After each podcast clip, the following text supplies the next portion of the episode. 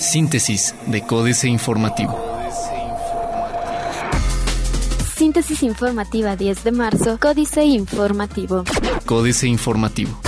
Eje troncal en 5 de febrero tendrá una inversión de 750 millones de pesos, anuncia Pancho Domínguez. El gobernador del estado, Francisco Domínguez Servién, expresó que en cuanto concluyan las tres ejes troncales en construcción, como son el de Constitución de 1917, Avenida de la Luz y Revolución, iniciarán el cuarto eje en 5 de febrero con inversión de 750 millones de pesos. En entrevista, el mandatario dijo que el cuarto eje troncal se estará licitando días antes de junio, mes previsto para que concluya las obras en el eje constituyentes para no perder el ritmo y no generar mayor congestión vehicular en la capital. Sala de testigos protegidos, ideal para casos que involucren como víctima a un menor, dice magistrada, con el objetivo de garantizar y proteger los derechos de los menores, además de obtener mejores resultados en el proceso penal. Por primera vez fue usada la primera sala de testigos protegidos del Tribunal Superior de Justicia del Estado de Querétaro, confirmó Mariela Ponce Villa, magistrada integrante de la sala penal del Tribunal Superior de Justicia, quien dio a conocer que en lo que va del año se han comenzado cinco procedimientos por abusos deshonestos. En entrevista vía telefónica, la magistrada comentó que hace días se llevó a cabo la audiencia de juicio, una vez concluida la investigación por parte de la Fiscalía General del Estado. Además, mencionó que el uso de esta sala se debe a que el nuevo sistema de justicia penal privilegia el principio de publicidad, por lo que para no enfrentar a la menor de frente a su agresor y para no exponerla al público presente en la audiencia, se optó por el uso de este espacio. Réplica de la Capilla Sixtina se instalará en Querétaro el 3 de abril. El 3 de abril se inaugurará la réplica de la Capilla Sixtina en la capital del estado, en el estacionamiento del Centro Cultural Manuel Gómez Morín. De acuerdo con Paulina Aguado, secretaria de Cultura del Estado, durante los dos meses que durará la exposición, se espera la visita de 500.000 personas, de las cuales el 40% serán turistas.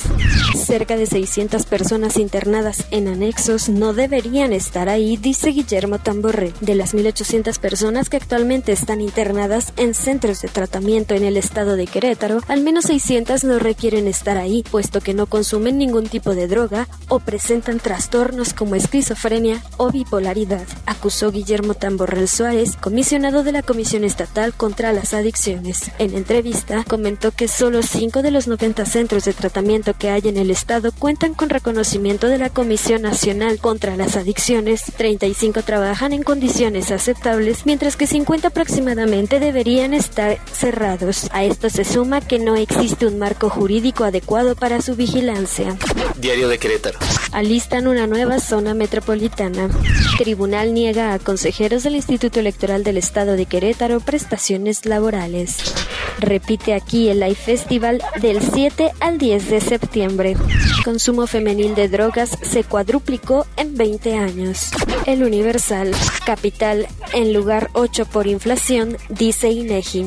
Crece cultura del emprendimiento forman alianza de cinco estados para atraer turismo cultural. Querétaro participará en bloque junto con otras entidades del centro del país para promover la llegada de turistas nacionales e internacionales en eventos como el Tianguis Turístico, cuya próxima edición se llevará a cabo del 27 al 30 de marzo en la ciudad de Acapulco Guerrero. El corregidor. Egresarán policías como técnicos superiores universitarios. Exige consejera electoral jugosa liquidación. Llama Zapata a retomar proyecto de tren rápido. Presidente de la Comisión de Movilidad Sustentable de la 58 legislatura de Querétaro, Antonio Zapata Guerrero, comentó que para lograr contar con un transporte eficiente se le debe apostar a la iniciativa privada a fin de rescatar el proyecto del tren rápido México-Querétaro. Por negligencia, 70% de incendios forestales. Noticias. Impactan precios de acero y cemento. Querétaro bien calificado en reforma de transparencia. Han realizado CEJUVE y Secretaría del Trabajo cuatro reclutamientos. Para agosto, la prueba piloto del nuevo modelo educativo anuncia Alfredo Botello. Plaza de Armas. Moches, coca y sexo por obras en Colón. Se quejan industriales por afectación. Reforma. Negociarán reglas de origen en Tratado de Libre Comercio. La renegociación del Tratado de Libre Comercio de América del Norte se enfocará en las reglas de origen y el contenido nacional, más que en otros temas, según el Consejo Nacional de la Industria Maquiladora y Manufacturera de Exportación. Para las industrias con certificación de maquiladora y manufacturera de exportación, no hay prisa para entrar en el proceso de modernización del acuerdo, pero ya se están preparando para cuando ocurra. Pagan aerolíneas a viajeros por demora. Van por ahorro vía startups. BBVA Bancomer quiere captar más ahorro a través de emprendedores, adelantó Carlos López Moctezuma, director de inclusión financiera de esta institución. El banco ofrecerá a startups especializadas en fintech el software que permita ahorrar y hacer transferencias desde las aplicaciones para celulares que diseña esta nueva generación de empresas.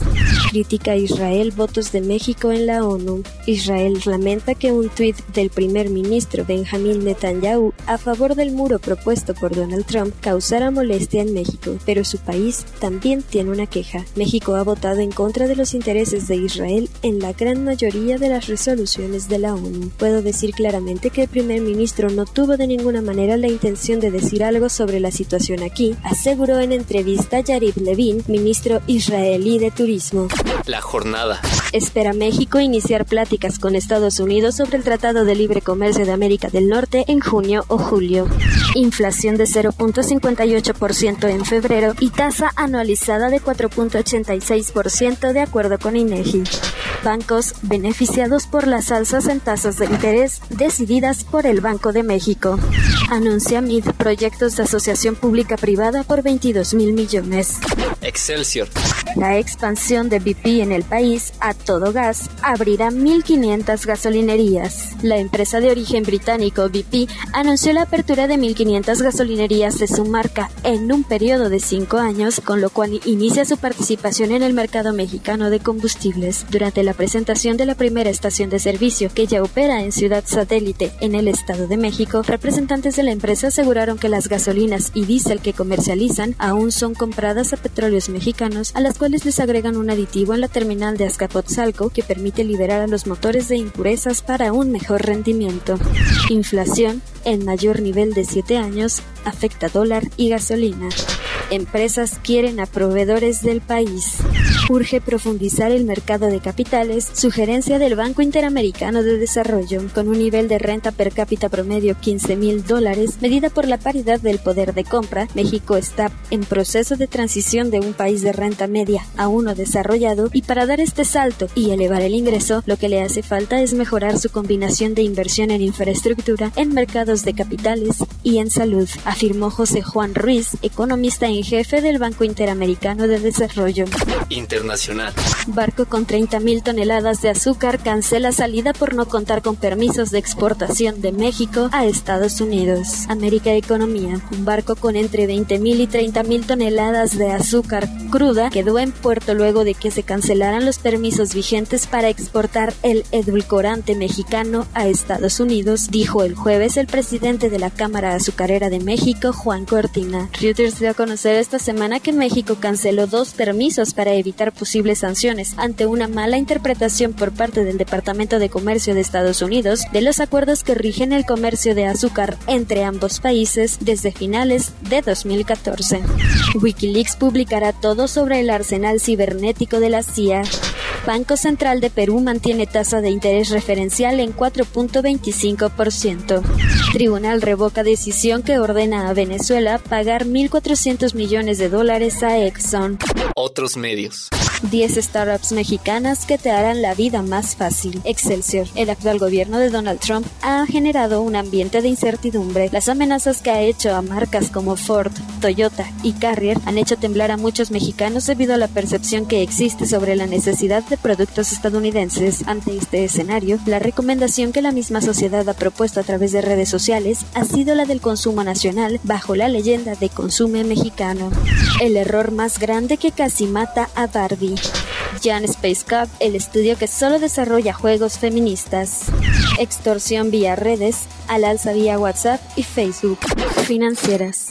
Dinero. ¿Y cuándo resarcirá Telmex a los usuarios? Enrique Galván Ochoa, Instituto Federal de Telecomunicaciones dio a América Móvil plazo de 65 días para presentar una propuesta a fin de separar parte de Telmex en otra empresa. El propósito es crear una entidad independiente que ofrezca acceso a su infraestructura a los operadores móviles virtuales, aquellos que no cuentan con red propia y la tienen que rentar, por lo que deberá poner a su disposición postes, ductos, cables de cobre y de fibra de Telmex y Telnor, la compañía norteña, también parte del grupo. Parece una decisión justa en favor de las compañías competidoras. ¿Y los usuarios finales? ¿Cuándo sería dictada una orden para que el grupo Slim les devuelva el dinero que le produjeron los muchos años que ha operado como monopolio?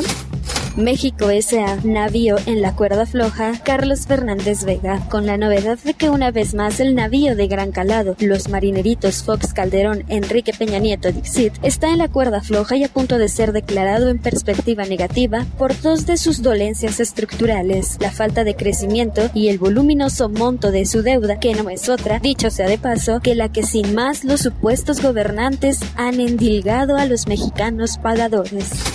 Capitanes. Juan Carlos López Villarreal, el capitán de Grupo Industrial Saltillo, prepara una emisión de deuda bursátil por 5 mil millones de pesos. Si bien aún no informa el destino de los recursos, a fines de 2016 compró a la fabricante española de componentes automotrices Grupo Infun por 280 millones de euros a pagar en dos años. Políticas. Feminismo y tetas, jaque mate, Sergio Sarmiento. Como muchas otras etiquetas políticas, la de feminista se la pelean distintos grupos que consideran que solo ellos son dignos representantes de este movimiento. Lo curioso es que el feminismo nació como una filosofía de libertad que exigía para las mujeres los mismos derechos que se han reconocido tradicionalmente para los hombres. En los últimos años, sin embargo, han surgido grupos que, en el afán de defender los derechos de las mujeres, buscan restringir estos derechos. Algunos asumen posiciones conservadoras o simplemente retrogradas. Crónica de un milagro, Juan Villoro. Los milagros no tienen explicación, por eso mismo existen dos irrenunciables ramas del conocimiento, la teología y la crónica deportiva. Para el planeta fútbol, el miércoles 8 de marzo de 2017 será recordado como el día en el que el Barca logró la proeza de imponerse 6-1 al Paris Saint-Germain después de haber perdido 4-0 en el Parque de los Príncipes. Nunca la Champions había visto una remontada similar. Como esto carece de lógica, vale la pena analizarlo. Astillero, MIT, juez de sí mismo, Julio Hernández López. El secretario de Hacienda José Antonio Mit Curibreña da un pésimo ejemplo como servidor público al descalificar, mediante palabrería tan presurosa como somera, la denuncia formal que un partido político ha hecho ante la Procuraduría General de la República para que se investiguen los probables ilícitos cometidos por el propio MIT cuando era secretario de Relaciones Exteriores al entregar de manera impropia y sin la adecuada comprobación de buen uso más de mil millones de pesos a un esquema de triangulaciones en Estados Unidos cuya beneficiaria operativa resultó ser la panista Josefina Vázquez Mota, ahora candidata a gobernar el Estado de México. Síntesis de Códice Informativo.